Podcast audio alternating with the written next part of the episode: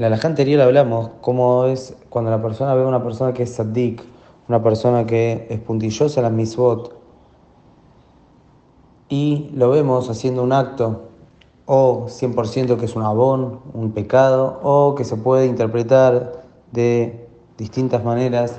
Dijimos que en ese caso siempre la persona tiene que tirar para bien, pensar que tuvo un percance, lo hizo por alguna situación, tuvo una buena intención, y en caso que no exista, como se diría, eh, dibujarlo de esta manera o pensarlo así, entonces la persona tiene que pensar que seguro hizo teyuga. Ahora, si esta persona que sospechamos de él es una persona común, no es una persona muy 100% puntillosa en todas las misbot, es una persona común que en líneas generales se cuida de no hacer abonot, pero a veces tropieza, a veces se equivoca, hay cosas que quizás todavía no las tiene tan afianzadas. Es una persona que se puede pensar que quizás está haciendo algo incorrecto. Entonces, ¿cómo es la mirada? ¿Cómo tenemos que ver a esta persona cuando está haciendo algún acto, eh, diríamos, sospechoso? Si el acto que está haciendo tira más a que es un acto bueno, es decir, que no tiene ningún problema de abón, o que se puede interpretar 50% y 50%. Puedo interpretar, hizo una operación eh, comercial y uno te va a decir, este, esto que está haciendo, lo está haciendo, es una, está estafando. Y otro va a decir, no, se equivocó, no se dio cuenta. Un montón de casos pasan así.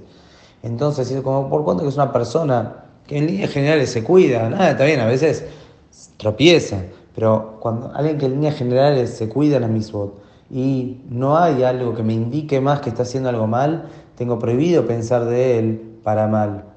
Aunque hay un 50% de probabilidad de que quizás está haciendo las cosas mal, yo tengo que pensar de él que está haciendo las cosas bien. Y esto así es la misbah de la Torah, pensar para bien de él y no pensar que está haciendo un abón. Pero si este acto que está haciendo tira más para pensar que está haciendo algo raro, algo malo, un abón, entonces acá, acá corresponde que se dé el derecho a la duda. Es decir, mira, yo no voy a decir que está haciendo la cosa bien. Porque mira, parece, según todo lo que ve mi, mis ojos y la imagen que tengo, el escenario que tengo, está haciendo las cosas mal. Y es una persona que puede llegar a estar haciendo algo malo. Pero de todas maneras, la persona no puede, como se diría, bajar el martillo y juzgarlo así, decir, sí, seguro hizo esto malo, y seguro es, y el adjetivo que le queríamos poner.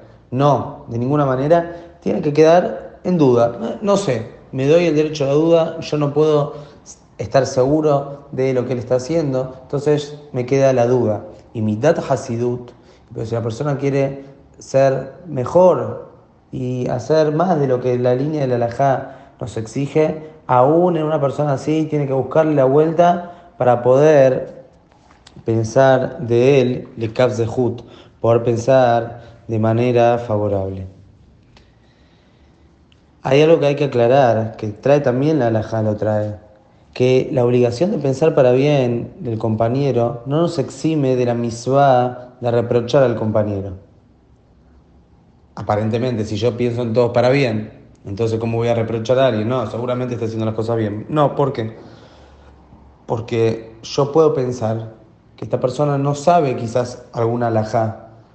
El hecho de pensar para bien o para mal es pensar esto es un rayá, es un malvado, es una, es una persona que eh, hace las cosas a propósito. Pero si yo veo a alguien que quizás está haciendo algo, yo me tengo que acercar y decirle, mira, quizás esto no lo sabes, quizás de una manera eh, amigable de una manera correcta, entonces seguro que no nos exime de la misión de reprochar y ayudar al otro a ser mejor. Pero a la hora de que no vamos a reprochar a nadie o vamos a simplemente queremos juzgar el accionar del compañero, ahí sí tenemos que ser muy rigurosos de no pensar que el otro está haciendo algo mal o, como dijimos, según las reglas que acabamos de decir anteriormente.